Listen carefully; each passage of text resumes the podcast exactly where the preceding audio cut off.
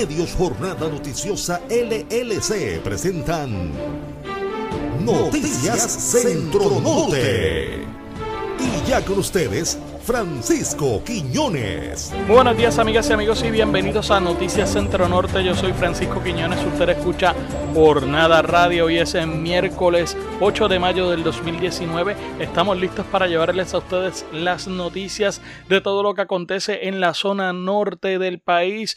No sin antes recordarles que nos puede escuchar también a través de Jornada Noticiosa, jornadapr.com, de lunes a viernes de 6 y 30 a 7 y 30 de la mañana. También nos consiguen nuestras redes sociales en Facebook Noticias Centro Norte, en Twitter Centro Norte News y también como Jornada PR en Facebook y Twitter y nuestro correo electrónico noticias Recuerde buscar nuestro podcast en Anchor FM. Ahí usted consigue el programa todos los días y sintonizó tarde y tiene la oportunidad de escucharlo. Y ya sin más preámbulo, vámonos con nuestra noticia de primera plana. En Noticias Centro Norte, esta es nuestra noticia de primera plana. En el cuarto piso de la unidad especializada para pacientes quemados del US Army Institute of Surgical Research en la ciudad de San Antonio, Texas, suele haber la tranquilidad típica de los hospitales. Sin embargo, poco antes del mediodía la dinámica cambia cuando Alexis Joel Hernández Vélez regresa a su habitación escoltado por personal médico tras completar cuatro horas de ejercicios y terapia ocupacional con música latina de fondo, a veces reggaetón que alguna enfermera hace sonar desde su celular, el joven boricua de 23 años da pasos firmes mientras se apoya en un andador especial con aditamentos que le dan estabilidad a sus extremidades. Si en el trayecto se siente cansado, toma aire sentado en una silla de ruedas que siempre tiene accesible, pero si el cuerpo le responde flexiona un poco sus rodillas como queriendo dar una bailadita. En ese ambiente de optimismo y celebración por cada nuevo logro pasa los días Alexis Joel, quien el pasado 19 de enero resultó con quemaduras en el 71% de su cuerpo tras una explosión en un apartamento en México a donde se había mudado para continuar estudios en medicina. Estos son los titulares más calientes ahora en Noticias Centro Norte. Sigue en franca mejoría Alexis Joel tras explosión en enero pasado que casi le cuesta la vida en México. Desesperada familia de Florida buscan ayuda de donde sea ante mar de calamidades que le ha tocado vivir. Rompe el silencio Evelyn Vázquez ante escándalo por contratos a empresa de su padrino de bodas. Sigue rampante la incidencia criminal, le llevan 5.000 a empleados de una gasolinera en Arecibo. Confiado Charlie Delgado en prevalecer a pesar de encuesta que lo pone en la sexta posición en carrera popular por la gobernación. Y volver, volver, volver. Pero yo dice que no descarta un retorno a la arena política.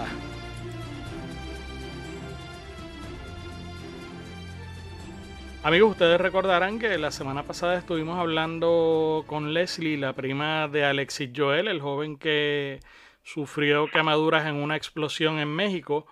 Y pues ella nos dio buenas noticias, nos dijo, nos contó que el joven se está recuperando eh, y que el cuadro ha ido mejorando. Yo tengo en línea telefónica eh, directamente desde San Antonio a su papá, don Jaime Hernández.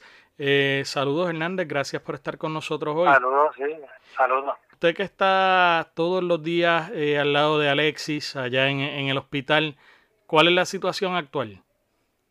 Actualmente Alexis ya está, se le han hecho 17 operaciones, está en la etapa de, de rehabilitación, se le están dando terapias tanto físicas como ocupacionales para que él aprenda a independizarse un poco de esa manera, pero las operaciones ya están aguantadas pues, y esperando también que un poco de la, de parte de las heridas que tiene abiertas pues que sanen en su totalidad actualmente el cuadro. Él, dentro de la condición, él, va a tener la oportunidad de recuperar completamente, va a quedar con alguna secuela eh, incapacitante de esa situación. No, entiendo, gracias a Dios que va a estar completamente capacitado para hacer todo lo que hace una persona normal. ¿Cuánto tiempo más ustedes entienden que él va a estar eh, en tratamiento? No se sabe exactamente, porque como todavía hay herida abierta, pues el doctor no tiene este, en stand-by, como decimos, hasta que no ocurre esa herida en su totalidad, pues no nos va a dar el visto bueno para entonces darlo de alta. Pero falta, falta un poco todavía. Pero por lo menos el, el peligro mayor ya pasó. Sí, sí, ya, ya, ya no hay peligro así como, como el de antes. Es cuestión de tiempo para que su herida pues se cubren por completo. ¿Qué le comenta él a ustedes? ¿Qué les dice? Bueno, de todo. Ahora, por ejemplo, este, después que le hacen todos los tratamientos en horas de la noche, pues nos sentamos, compartimos, él entra a las redes sociales, de hace varios días para acá está haciendo eso. Y ahí fue que le dio con, con poner la foto que, que puso en la noche de, en la, la noche.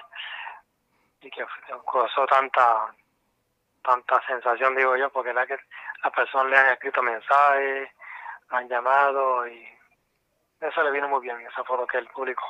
O sea que la gente eh, eh, no se ha olvidado de Alexis Joel y la gente está solidaria entonces con ustedes. Correcto, sí, todo, todo el tiempo él este, se ha mantenido en comunicación con amistades que tiene allá en Camus y diferentes personas nos llaman constantemente preguntándonos por la salud de él, o sea que la gente no, no se ha olvidado de nosotros. ¿Cómo están sobreviviendo ustedes? ¿Cómo están haciendo? ¿Usted ha podido regresar a trabajar? ¿Su esposa ha podido? ¿Han regresado a la isla? ¿Cómo, cómo, es, cómo ha cambiado la vida de allá para acá? ¿Cómo, cómo están llevando ustedes la situación? Eh, hicimos un alto en estos trabajos. Mi esposa es tecnóloga de Gatillo, hizo un alto en su trabajo. Este, por el momento yo estoy agotando tiempo que tenía acumulado y demás y el director de mi unidad, el teniente Gustavo Martínez, se ha portado súper bien conmigo. He tenido muchas muchas consideraciones y entiendo que yo no voy a tener problemas con mi trabajo. Mi esposa tampoco. Las cuentas, ¿cómo está ese asunto? Eh, los biles que hay que pagar y demás. Hemos seguido cobrando y eso no hemos tenido no, problemas.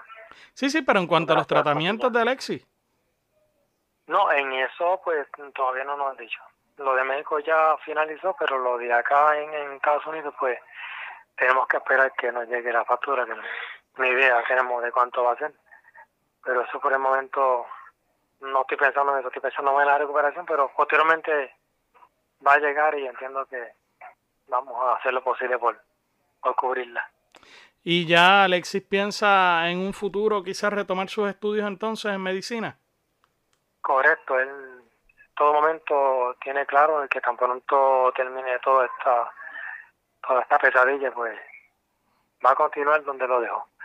Siendo que en Puerto Rico o en Estados Unidos pues en algunos de esos sitios pues va, va a continuar estudiando medicina. Eso es así. Pues nosotros aprovechamos entonces que estos minutitos que tenemos con usted para recordarle a la gente que el sábado en el Coliseo Pancho Deida de Atillo está el Junta Musical eh, por Alexis Joel eh, donde se va a estar eh, recibiendo un donativo de 10 dólares y esto es todo para aportar y ayudar a, la familia de Alexis con los gastos y también con el tratamiento médico de él.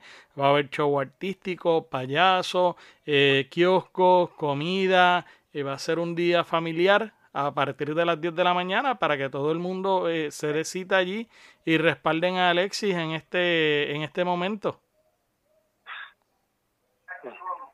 Bueno, pues don Jaime, le agradecemos mucho entonces este ratito que ha estado con nosotros y de verdad que le deseamos lo mejor a usted, a su familia y que ese joven siga recuperándose y pueda entonces realizar su sueño de convertirse en doctor. Muchas gracias por las atenciones, las oraciones, todo ha sido muy bueno. Gracias al Señor.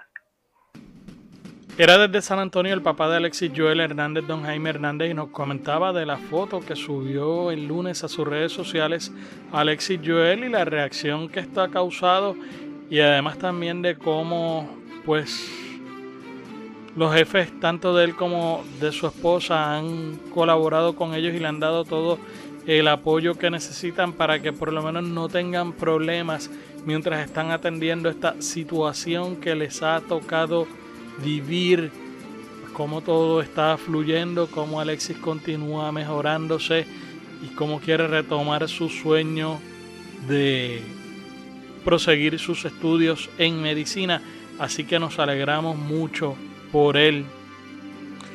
De paso les recordamos el sábado la actividad Junte Musical Profundos Alexis Joel Hernández que se va a estar celebrando en el Coliseo Pancho Deira de Atillo con la presencia de Víctor del grupo infantil. Atención Atención, Yomar Santos y Cultura Pesá, la cuatrista camullana Maribel Delgado, Algaré Plena, los cantores de San Juan, la Orquesta Nacional Mapellé, Prodigio Claudio, el chef Edgardo Noel, entre otros.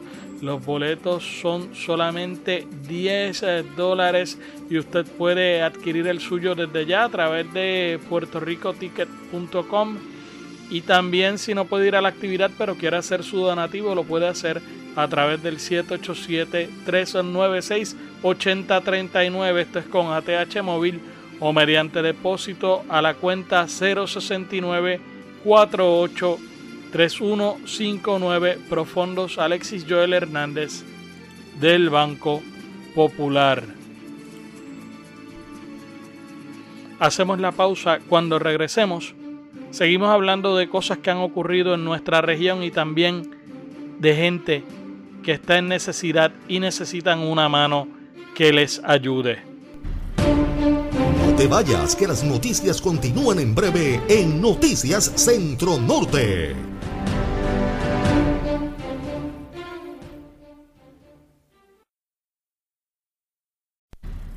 Ya regresamos con más noticias en Noticias Centro Norte.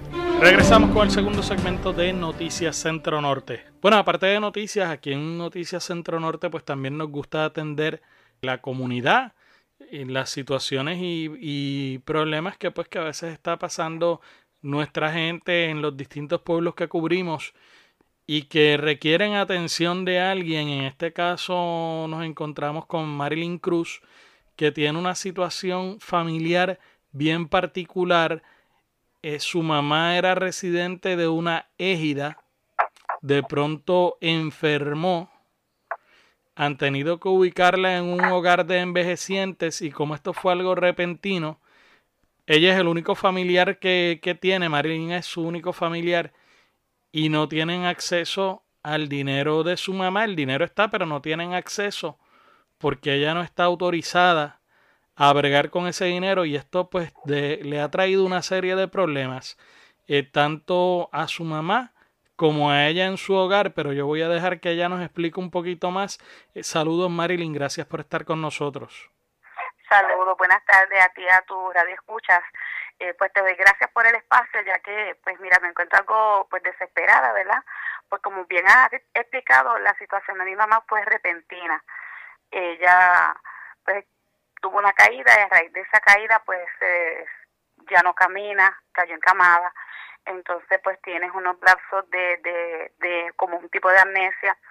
Y como bien explicaste, la, la pudimos este, ubicar en un hogar. ¿Qué edad tiene ella? Ahora mismo tiene 76. 76, ok. Y entonces la ubicaron en un hogar en Vega Baja y ¿qué pasó? Sí, pues entonces está ahí, estamos, eh, la, la persona encargada de este hogar, pues yo le expliqué la situación pues de antemano cuando sucedió todo y ella me aceptó a mi mamá, pero este pues ahora me está diciendo que tengo una semana para llevármela, puesto que este por el diagnóstico que mi mamá tiene, ella no la puede tener pero pues también me expone que pues por la situación económica yo me comprometí con ella a darle pues lo que mi mamá recibe pero cuando voy a hacer las gestiones mi mamá no me había puesto ni me había autorizado ni en el plan médico ni en el banco y pues sí he estado haciendo las gestiones tengo las evidencias fui al plan etcétera y fui a también al banco fui al seguro social pero esto se tarda 60 días. La gente que, que quizás no sabe, eh, eh, los que hemos tenido que pasar por este tipo de situación de, de hacernos cargo de algún familiar, eh, a veces incluso tíos o familiares políticos, cuando pasa este tipo de situación que repentina, que uno no estaba en el documento, uno no estaba en los documentos incluidos, pues es bien cuesta arriba para el familiar asumir la responsabilidad y en ocasiones no le queda otro remedio que entonces teniendo la persona a ver, teniendo recursos, pues tiene que el familiar venir y asumirlo de su propio pecunio en lo que se resuelve la situación y, y esto le crea un problema grave a cualquiera. Eh, eh, se tarda 60 días en que le puedan eh, entregar esos fondos a ustedes. En lo que el Seguro Social me autoriza para entonces yo poder hacer la gestión con el banco. Y pues hay otros atenuantes, por lo menos en mi caso, yo tengo una condición de espalda, eh, tengo el cordón espinal pinchado con las cervicales, que tengo una operación pendiente que iba a hacer hace tres semanas atrás, pero con toda la situación pues fue suspendida, que por la, es por la cual mm, yo no puedo hacer fuerza con ella porque hay que, hay que hacerle todo en la cama, hay que moverla, etcétera. Y, y entonces pues a raíz del huracán mi esposo y yo nos quedamos sin empleo. Y he tocado varias puertas, he ido a, a diferentes pues agencias de gobierno, etcétera, departamento de familia, he ido al municipio de Manatí, eh, he tocado varias puertas. El municipio de Manatí, pues me, me la, me, me, el alcalde me entrevistó, me, me dio la opción ¿verdad? de ubicarla en el centro, pero el centro de ellos, tristemente, el área de damas está lleno. Así que la única opción ahí es esperar o esperar los 60 días o esperar a que surge un espacio allí en ese hogar de, envejecientes y pues la persona no quiere esperar. No, exacto. Eh, pues la persona me dijo que tristemente me la tengo que llevar en una semana. Marilyn, eh, a mí me contaron que ustedes, pues obviamente, como tú mencionas, eh, se quedaron sin trabajo a raíz del huracán y ustedes tienen otra situación bastante delicada en el hogar. Correcto. Hay, hay tres menores, dos de ellos con condiciones y ustedes ahora mismo eh, están teniendo problemas hasta para poder pagar la luz eh, en el hogar. Eso es así. Actualmente pues no tengo servicio de agua, no tengo servicio de luz y pues tristemente esto acarrea otras consecuencias mayores. Tengo gracias al Señor pues unos vecinos que pues me, me, me colaboran bastante hice las gestiones también pues para poder este porque el problema de esta situación que yo entiendo que no soy solamente yo probablemente muchos de tus radioescuchas se van a identificar conmigo en esa en esa área porque vamos y, y lo que hacemos no podemos pagar la factura completa y le abonamos y le abonamos y entonces llega un momento en que nos van a suspender el servicio, que es lo que me ha pasado a mí. Y esa es la realidad de un montón de gente, o sea, eso no, no estamos hablando de que esto, eh, eh, esto te pasó a ti que se quedaron sin teléfono, pero hay un montón de gente que trabajan y, pagan el atraso y siguen con la factura que va corriendo y cuando llega otra vez el recibo se juntan con dos meses y vuelven y pagan el atraso y así están eh, por meses y meses hasta que surge una situación como esta donde se quedan al descubierto. Sí, eh, ustedes... pues también tengo que decirte que adicional a esto, pues por mi condición de salud, yo tengo muchas citas médicas porque pues me estoy tratando por el fondo y son dos, tres citas médicas en Yo Piedra, en Arecibo, en diferentes pueblos, a las que no puedo dejar de ir porque mm, pues, está mi salud en riesgo porque dependo de esa operación. Ustedes fueron al municipio de Manatí porque tu mamá residía en Manatí. Correcto. Pero ustedes son de Florida. Yo soy, yo actualmente vivo en Florida. Llevo cinco años aproximadamente viviendo aquí. Todo el tiempo trabajé en el municipio de Manatí muchísimos años, más de 20 años y todo el tiempo viví en Manatí. Hace cinco años pues que me mudé para acá. Pero mi mamá hasta el mes de febrero, que fue que le pasó esta situación, estuvo, estuvo viviendo en Manatí, en una eje de Manatí. Ok. Eh, cualquier persona que, que les quiera dar la mano a ustedes o que los pueda conectar con alguien, eh, ¿qué puede hacer? ¿Cómo se puede comunicar con ustedes? Se puede comunicar conmigo a mi teléfono personal, puede comunicarse, yo le puedo dar mi número y que se comuniquen con ustedes ahí al programa y ustedes hacen los contactos conmigo. Yo este, de verdad que estoy tarea bien agradecida de cualquier, no, no solamente cualquier otra ayuda, también información que yo pueda, ver alguna gestión que yo pueda hacer adicional porque pues me, como te comenté me he movido y he tocado todas las puertas y, y lo voy a seguir haciendo porque por el bienestar de mi mamá eh, nosotros tenemos la información de Marilyn, por nuestra parte vamos a hacer unas gestiones también eh, para ver si llega la ayuda. Cualquier persona, envíenos un correo a noticias.jornadapr.com o por nuestras redes sociales, tanto en Facebook y Twitter, eh, Noticias Centro Norte en Facebook, Centro Norte News en Twitter o Jornada PR en Facebook y Twitter, para entonces poderlos conectar con Marilyn. A todo esto, Marilyn es la única persona que su mamá tiene. Ella tenía una hermana y falleció de cáncer y entonces ella solita tiene que bregar con la situación de su mamá. Tiene tres niños, dos de ellos con condiciones especiales. La situación se complicó ya que según nos estuvieron comentando de el hogar de la escuela la refirieron al departamento de la familia por las ausencias de sus hijos, pues esto cada vez que tenía que ir a citas y demás. Y ahora pues están viviendo con la amenaza o con el temor de que el departamento de la familia remueva a los menores del hogar por la situación que hay. Así que es un poco apremiante lo que está viviendo esta familia que de verdad necesita ayuda urgente. Este casito de Marilyn lo llevamos al aire porque nos llega a través de una trabajadora social que nosotros conocemos y que está al tanto de esta situación, viene trabajando con la situación hace tiempo. Se les ha hecho cuesta arriba eh, conseguir ayuda, la ayuda necesaria en este caso. Y la trabajadora social decide tocar puertas con nosotros y plantearnos la situación y por eso es que la traemos, la entrevistamos y la traemos, porque tenemos el trasfondo del caso. Y ante esa situación, pues le dimos paso. Y normalmente eso es lo que hacemos cuando recibimos situaciones de este tipo. Investigamos un poquito, indagamos si realmente es legítimo y se la llevamos al público. Estas son las cosas que nos mantienen haciendo lo que hacemos Digo, detrás de todo esto obviamente hay un fin que es el mantenernos trabajando, el generar nuestros propios empleos y el llevar un ingreso a nuestros hogares.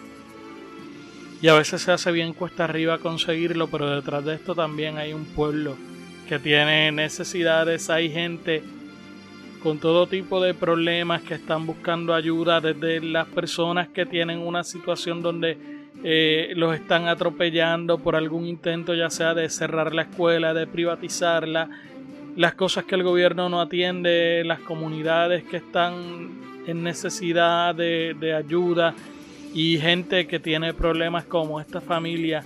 Y a veces uno se plantea si sigue haciendo lo que va a hacer o si lo deja, eh, si el esfuerzo vale la pena, si está logrando lo que quiere pero cuando se encuentra con estas situaciones, esto definitivamente es algo que nos hace reevaluar y nos da ánimos para seguir adelante y seguir enfrentándonos a las cosas que nos tenemos que enfrentar y al drama de mover un negocio y generar economía. Pero esto es lo que queremos hacer, darle un servicio a la gente de nuestra región que actualmente no lo están recibiendo que la prensa de San Juan pues no, no brega con esto, no lo atiende, no está en su dinámica, no es costo efectivo para ellos. Y ahí es donde está nuestro nicho. Y como dije, es por eso fue que se creó Jornada Noticiosa y por eso es que existe Noticias Centro Norte y Jornada Radio, precisamente para atender esas cosas y esperamos que este mensaje llegue y que aparezca gente dispuesta a ayudarlos como ya sabemos que lo hay, pues ya nos comunicamos con, unas personas mientras hacíamos la entrevista y ya nos han respondido que van a estar eh, moviéndose para atender este casito. Hacemos la pausa y en breve vamos a hablar de Evelyn Vázquez y los contratos con Paín Acevedo. No te vayas, que las noticias continúan en breve en Noticias Centro Norte.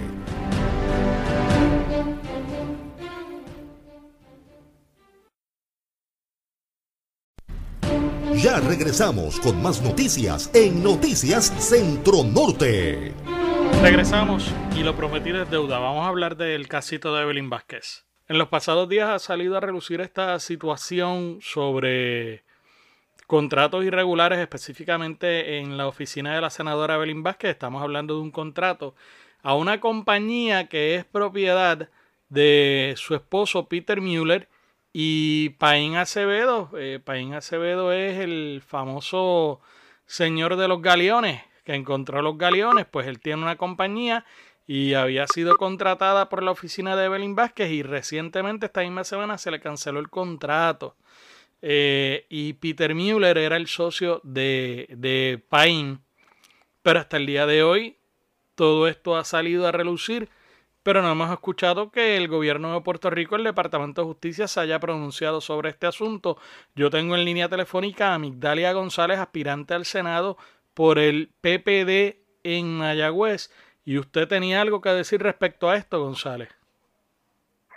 Seguro, sí, en efecto. Hay que tomar jurisdicción sobre este asunto, tanto el Departamento de Justicia y su secretaria, Wanda Vázquez, como la, jefa de ética gubernamental, Zulma Rosario. Ambas deben de cumplir ¿verdad? con su labor porque están facultados en ley y solicitar la debida investigación, hacer la investigación para que salga a la luz qué es lo que está sucediendo en realidad.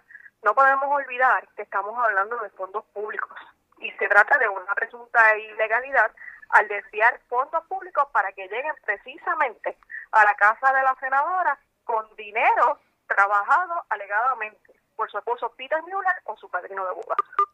Yo tengo que ser eh, bien honesto. Eh, el público que, que me sigue y que escucha mis programas sabe que yo soy bien vocal con la gente que que no contesta llamadas y que no da entrevistas.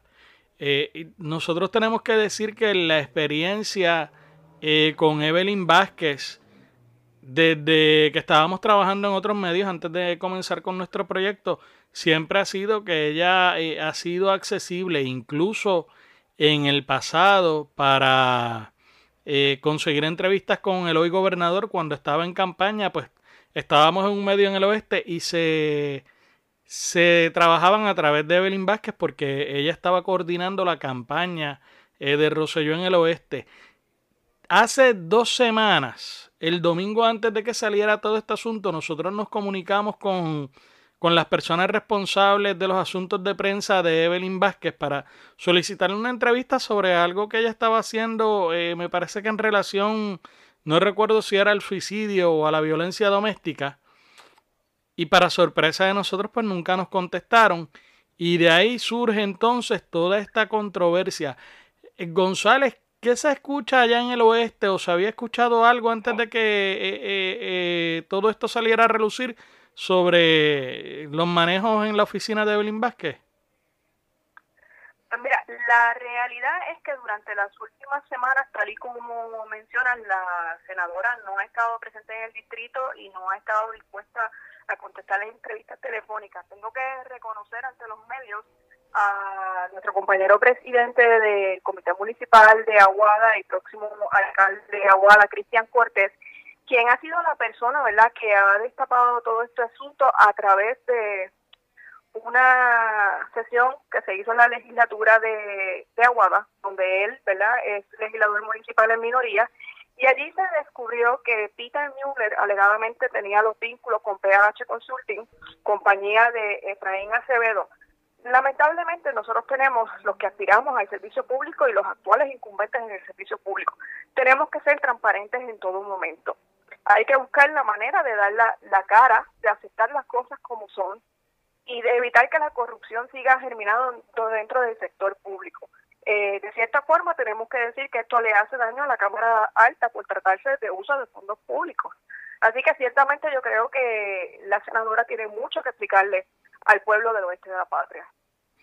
Mire, le pregunto, eh, ¿han habido otros casos? Eh, se señalan irregularidades de otros funcionarios y de otros municipios. Incluso el Departamento de Justicia estaba investigando el, el caso de los empleados fantasmas y se dio a la presión del Senado y básicamente le entregó el caso al FBI. ¿Qué está pasando con el gobierno de Puerto Rico en cuanto a meterle mano a estos asuntos? Lamentablemente no hay la disposición para, para resolver estos asuntos. Sabemos que tradicionalmente cuando el Partido Nuevo Progresista llega al poder, ¿verdad? Ellos se esconden detrás de ciertos esquemas y nosotros pues no lo podemos permitir. Lamentablemente el caso de los empleados fantasmas ciertamente guarda incluso hasta relación con el caso de Peter Mueller y Efraín Vázquez. Y perdóname, y Efraín Acevedo, ¿qué podemos decir? ¿Quién es el empleado fantasma o dónde está envuelto el nepotismo? ¿A través de Peter Mueller o a través del propio Efraín Acevedo? Bueno, pues le agradecemos mucho González que haya estado con nosotros hoy. Muchas gracias a ustedes por entrevistarme. Y la senadora Evelyn Vázquez rompió el silencio ayer y se desvinculó de los señalamientos en su contra respecto a la contratación por parte de su oficina de una empresa consultora que pertenece a su padrino de bodas, Efraín Paín Acevedo, y en la que supuestamente trabaja su esposo Peter Mueller. Luego de una comparecencia de la legisladora a una vista ocular en el residencial Los Ábalos Garden en Mayagüez, la legisladora fue enfática en indicar que su esposo no tiene contratos con su oficina en el Senado, pero no quiso afirmar que trabaja para PAH Consulting y tampoco que hizo gestiones para su oficina a nombre de esa empresa. Yo no tengo que ver nada con las contrataciones que haga una compañía u otra. Evelyn Vázquez no tiene nada que ver con eso. El señor Efraín Acevedo tendría que dar explicaciones. Eh, yo no tengo nada que ver, reaccionó Vázquez a ser cuestionada. Como senadora sí contrató a esta compañía que pertenece al señor Acevedo y que supuestamente trabaja su esposo. ¿Usted no tenía conocimiento de que allí trabajaba su esposo? Se le preguntó. Es que yo no puedo dar información de una compañía que yo desconozco, contestó ella. Pero su esposo no trabaja para esa compañía. Yo no puedo entrar en a estos detalles tiene que preguntárselo a él. Puedo dar fe de lo que hizo PAH Consulting con Evelyn Vázquez en el Senado. Sirvió para la Comisión de Asuntos al Consumidor y Servicios Esenciales. En otros temas tendría que preguntárselo a él, dijo la senadora. La información de supuestos vínculos de Vázquez Mueller y la compañía PAH Consulting salieron a la luz pública la semana pasada en un programa de televisión. El pasado 1 de mayo el Senado canceló el contrato con PAH Consulting que había facturado alrededor de 100 mil dólares en dos años, según se supo. Y prosiguiendo con temas políticos, aunque aún permanece hospitalizado tras ser intervenido quirúrgicamente para desintegrarle piedras en los riñones, el alcalde de Isabela, Carlos Charlie Delgado Altieri, reaccionó el martes a una encuesta que le coloca en la sexta posición en una primaria del Partido Popular Democrático por la candidatura a la gobernación, seguro de que prevalecerá en la contienda. Antes de hablar de la encuesta, quiero aprovechar la oportunidad para agradecer al pueblo de Puerto Rico por todas las oraciones y muestras de apoyo recibidas durante mi hospitalización. Ayer me sometí a una intervención quirúrgica y en estos momentos me encuentro recuperando para retomar mis labores y mi campaña a través de toda la isla, sostuvo Delgado Altieri a través de declaraciones escritas. Además, el Ejecutivo Municipal subrayó que los resultados de la medición no concuerdan con los de otras consultas a los que ha tenido acceso. Según la encuesta, si las elecciones fueran hoy, Delgado Altieri alcanzaría el sexto puesto con el 3% de los votos. El ex candidato a la gobernación, David Bernier, que no es candidato en estos momentos, pero que fue incluido en la encuesta, ganaría, según ese sondeo, con el 30% de los votos, mientras que la alcaldesa de San Juan, Carmen Yulín Cruz, quedaría en un segundo puesto con un 28%. Delgado indicó que respeta el trabajo que realizan los encuestadores, pero ciertamente la reciente encuesta no concuerda con otras encuestas que se han realizado entre los electores de la base del Partido Popular, aseguró también el exsecretario general de el PPD.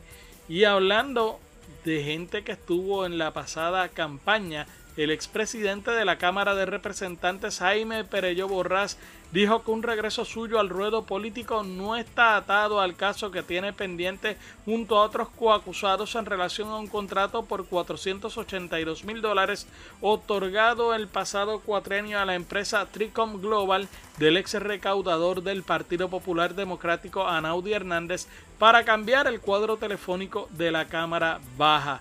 En la vida las cosas terminan cuando terminan, pero la realidad es que nada de lo que está pasando aquí está ligado para yo tomar una determinación política. Aquí lo que esto significa es devolverle la tranquilidad a mi familia. Obviamente aquí está el apellido de mis hijos al fin y al cabo, así que eso, es lo más importante ahora. Después Dios definirá dónde uno está, pero no tiene nada que ver con el caso dijo Pereyó tras comparecer a una vista sobre el estado de los procedimientos del caso en la sala 605 del Tribunal de Primera Instancia de San Juan.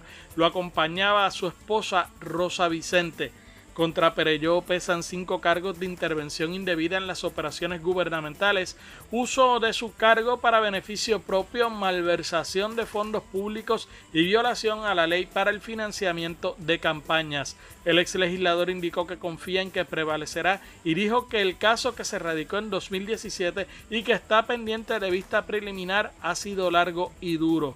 Yo no he cometido delito y jamás he defraudado al erario público pero el proceso no deja de ser muy duro para mí y para mi familia. Es como que la vida no termina de entrar a su curso nuevamente, pero nada, los tiempos no son de uno y al fin y al cabo nosotros estamos muy tranquilos y no importa lo que dure, sea un año o tres años, el resultado va a ser el mismo, sostuvo Perello, quien añadió que tras su salida del ruedo político labora como vendedor en el sector privado. Hacemos la pausa y regresamos con la parte final de Noticias Centro Norte. No te vayas, que las noticias continúan en breve en Noticias Centro Norte.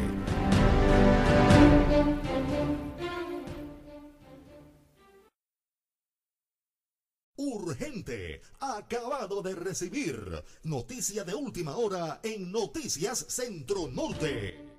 Regresamos y amigas y amigos, las autoridades lograron el arresto ayer en la tarde de Jesús Omar Vega Oliveras, vecino del residencial Colinas de Aguas Enciales y contra quien pesaba una orden de arresto en ausencia con una fianza ascendente a 100 mil dólares por uso de fuerza e intimidación contra un agente del orden público y destrucción de propiedad pública. Esto por el incidente ocurrido hace varias semanas atrás en el mencionado residencial donde varios individuos se enfrentaron a un agente de la policía que intervenía con el conductor de un Ford Track para evitar que éste ocupara el vehículo y lo agredieron en varias ocasiones. Jesús Omar Vega eh, contra este pesaba una fianza ascendente a 100 mil dólares por estos hechos y fue ingresado anoche en la cárcel regional de Bayamón.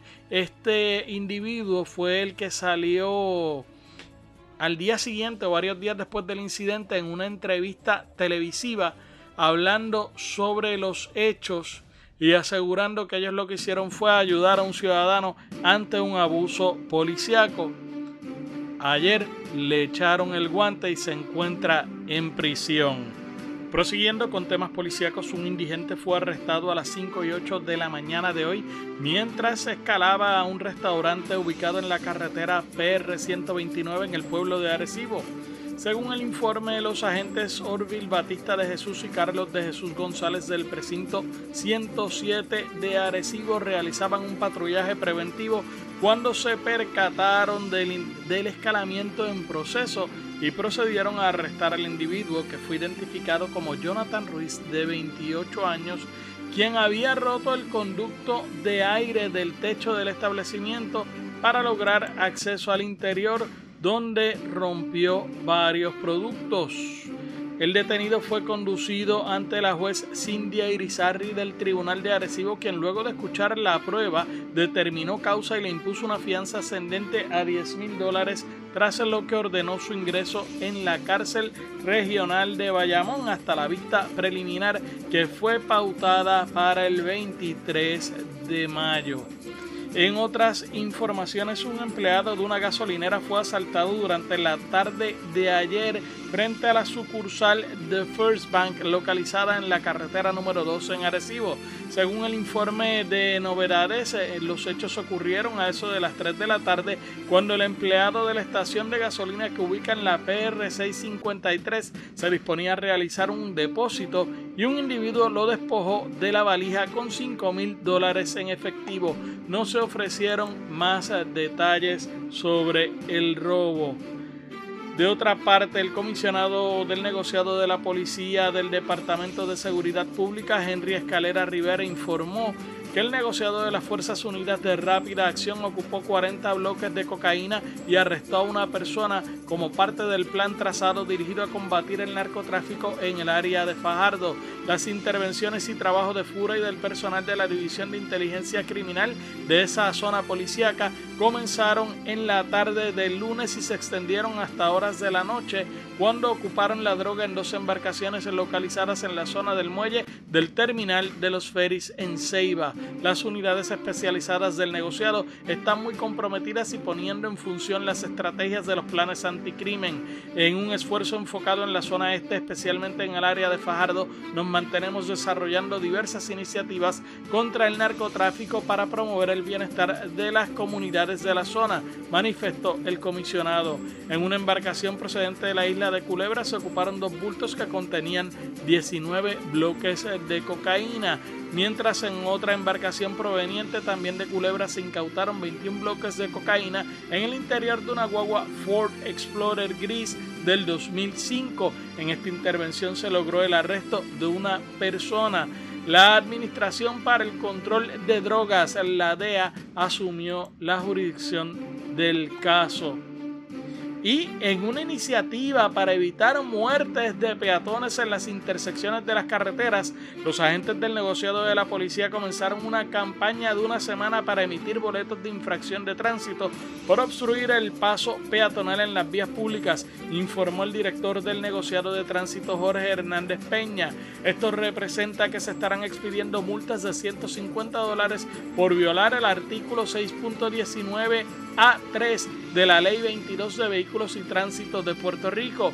Este prohíbe que los conductores detengan su auto sobre o después de las líneas blancas que se pintan en el pavimento para marcar la zona por la que el peatón caminaría al momento en que se encuentre la luz roja. Hernández Peña aceptó que esta infracción existe hace mucho tiempo, sin embargo no se había reforzado la penalización. En esta ocasión vamos a ser más diligentes con esa violación de ley, puntualizó el uniformado. El teniente coronel informó que durante el primer día en que se enforzó la penalidad se emitieron 399 multas en cruces de peatones. Este esfuerzo y sanciones al conductor se realiza luego que la Comisión para la Seguridad en el Tránsito realizara una campaña en el mes de abril con fondos federales para promover que los conductores se detengan sobre estas líneas blancas del cruce peatonal o las sobrepasen. Esto se debe a que los peatones se verían impedidos de caminar por estas y también los conductores se les limita la visibilidad de los semáforos. Y las autoridades investigan una querella de profanación de una tumba en el cementerio municipal civil de Ponce. Según los datos suministrados por la oficina de prensa de la policía, Kenneth Arroyo llegó a eso del mediodía de ayer hasta la tumba de su abuela y se percató que habían profanado la fosa y que los restos de esta no estaban. La pesquisa fue referida al Cuerpo de Investigaciones Criminales de Ponce. Estamos llegando ya a los minutos finales de esta edición de hoy de Noticias Centro Norte. Y antes de finalizar queremos recordarle como siempre que usted escucha Jornada Radio y que además también nos puede escuchar de lunes a viernes de 6 y 30 a 7 y 30 de la mañana a través de Jornada Noticiosa jornadapr.com que si por alguna razón nos sintonizó tarde pues puede buscar el podcast de Noticias Centro Norte en Anchor FM y ahí no se escucha, no se pierde de nada de lo que estuvimos hablando durante la mañana. También les recordamos nuestras redes sociales en Facebook Noticias Centro Norte, en Twitter Centro Norte News y en Facebook y en Twitter Jornada PR y nuestro correo electrónico noticias Ahí usted cualquier información que tenga nos las hace llegar y con mucho gusto nosotros lo atendemos. Y prosiguiendo con las noticias. Seis consumidores demandaron al productor del aceite en aerosol para cocinar PAM, argumentando que tuvieron quemaduras severas cuando les explotaron latas del producto. El abogado de los demandantes, J. Craig Smith, dijo que algunos de los contenedores más grandes de PAM y aerosoles similares para cocinar hechos por Conagra tienen un sistema de ventilación defectuoso en la parte inferior que los hace más propensos a explotar. Las latas más grandes de 2.95 mililitros o 10 onzas o más suelen venderse en tiendas como Costco, Walmart y a través de Amazon y son utilizadas con frecuencia en restaurantes. La empresa Conagra, con sede en Chicago, dijo que sus aerosoles para cocinar son seguros cuando se usan de forma correcta. Las etiquetas de advertencia en las latas indican a los usuarios que no las almacenen cerca del calor o una llama. La compañía dijo que el sistema de ventilación se eliminó cuando se rediseñó el producto a principios de este año. Qué interesante está este asunto. Habrá que ver si siguen explotando las latitas y por qué han explotado seis. Y también porque si el producto era seguro ellos lo cambiaron. Y Estados Unidos anunció el martes un sustancioso paquete de medidas para reforzar la renuncia de Nicolás Maduro, justo cuando la oposición venezolana enfrenta una etapa de estancamiento tras el frustrado complot de la semana pasada para tumbar el régimen chavista. El, vicepresidente Mike Pence compartió el plan en conferencia o en la conferencia de las Américas en Washington que incluye incentivos a aquellos militares que abandonen a Maduro ayuda hospitalaria a los refugiados y sanciones a los 33 magistrados del Tribunal Supremo de Justicia de Venezuela si no desertan. Además, ha levantado el castigo al general Christopher Figuera, quien el martes pasado retiró su apoyo a Maduro. Estados Unidos continuará ejerciendo toda la presión diplomática y económica, pero sepan esto, todos los que continúen con la represión, todas las opciones están sobre la mesa, advirtió Pence. El apoyo de Estados Unidos a Juan Guaidó, presidente encargado de Venezuela, reconocido por más de medio centenar de países, se robustece en una semana complicada para el líder opositor. Pence anunció el levantamiento de las sanciones con efecto inmediato al general Christopher Figuera, quien fue director del Servicio Bolivariano de Inteligencia hasta la semana pasada cuando retiró su apoyo a Maduro. Desde la liberación de Leopoldo López, condenado a 13 años de arresto domiciliario, Figuera es por el régimen. La medida de la administración de Donald Trump, según reconoció el vicepresidente, busca alentar a los militares venezolanos a que abandonen a Maduro, para quien la lealtad de las Fuerzas Armadas ha sido crucial para mantenerse en el poder. De esta forma, amigas y amigos, llegamos al final de la edición de hoy de Noticias Centro Norte. Yo los espero como siempre mañana de 6 y 30 a 7 y 30 de la mañana, pero les invito a que accesen Jornada PR, Jornada Noticiosa, y ahí ustedes se enteran de estas y otras informaciones y que se mantengan en sintonía de Jornada Radio. Tengan todos excelente día. Para mantenerte al tanto de todas las noticias que escuchas en Noticias Centro Norte y en otras informaciones, visita Jornada Noticiosa, nuestra dirección de internet jornadapr.com, el diario digital que te mantiene informado de todo lo que ocurre en el centro y el norte del país.